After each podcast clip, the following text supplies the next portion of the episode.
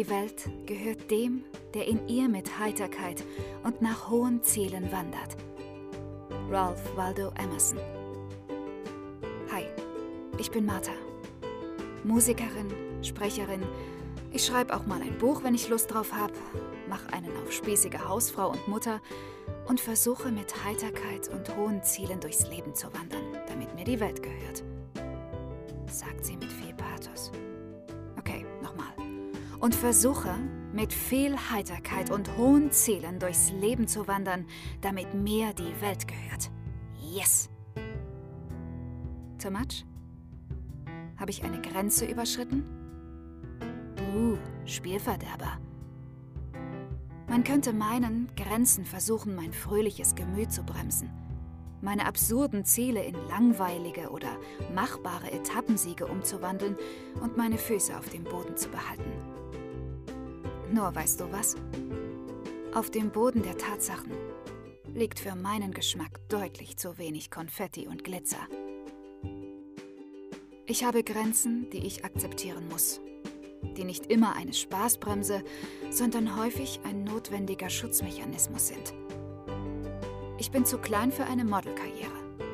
Hat mich vor Magerwahn oder Heidis Fotos bewahrt. Ich war gesundheitlich schon immer zu angeschlagen für eine Laufbahn auf den großen Bühnen dieser Welt. Ich danke Gott dafür. Sonst hätte ich meinen Mann und meine Kinder vermutlich nicht. Mein Tag hat genau wie deiner nur 24 Stunden ätzend. Denn ich habe zu viele gute und auch hirnverbrannte Ideen, die ich in einem solch kleinen Zeitfenster doch niemals schaffen kann, oder? Nein. Und das sollte ich auch nicht. Damit ich nicht eines Tages tot umfalle, weil ich die Grenzen einfach nicht akzeptieren wollte. Glücklicherweise gibt es neben diesen soliden Grundmauern meines Lebens auch noch viele Hürden, die beweglich sind die ich ausreizen, überspringen oder auch gänzlich in die Luft jagen kann. Vor ziemlich genau einem Jahr ist meine Familie ohne mich drei Wochen zur Vater-Kind-Chor aufgebrochen. Ich hatte ein 25-stündiges Hörbuch einzulesen, dafür braucht man schon eine Weile, genoss den verlodderten Single-Haushalt und wollte nach getaner Arbeit jeden Tag Grenzerfahrungen machen. Warum? Langeweile?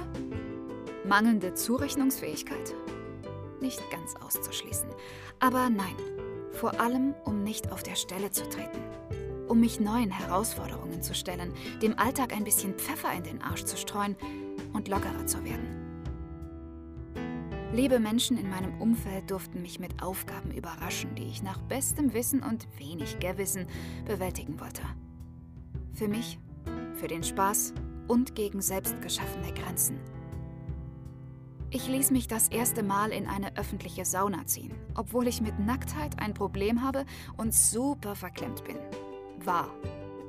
Mittlerweile vertone ich, ohne rot zu werden, erotische Szenen in Hörbüchern und weiß zudem, dass auch Mutti und Oma diese irgendwann hören werden.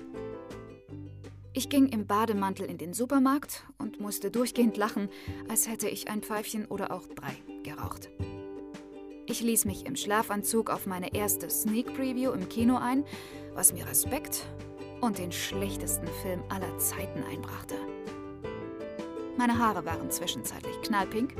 Ich machte mir in einer Karaoke-Bar vor Angst beinahe in die Hose, wurde in einem zwielichtigen Nachtbus begrapscht, jetzt habe ich die Frauenhotline eingespeichert, und war an jedem verdammten Wochenende im Theater und tanzen, bis ich Löcher in den Schuhen hatte.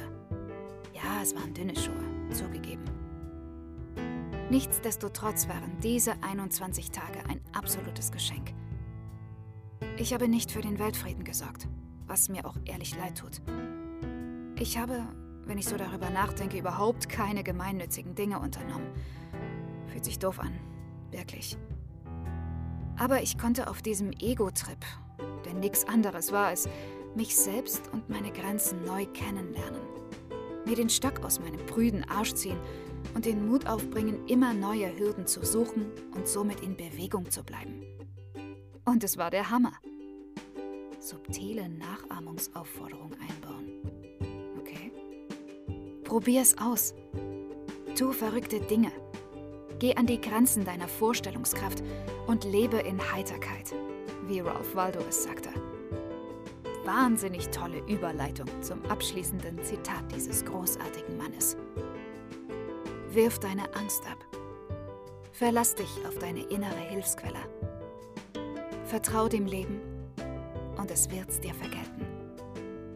Du vermagst mehr, als du denkst.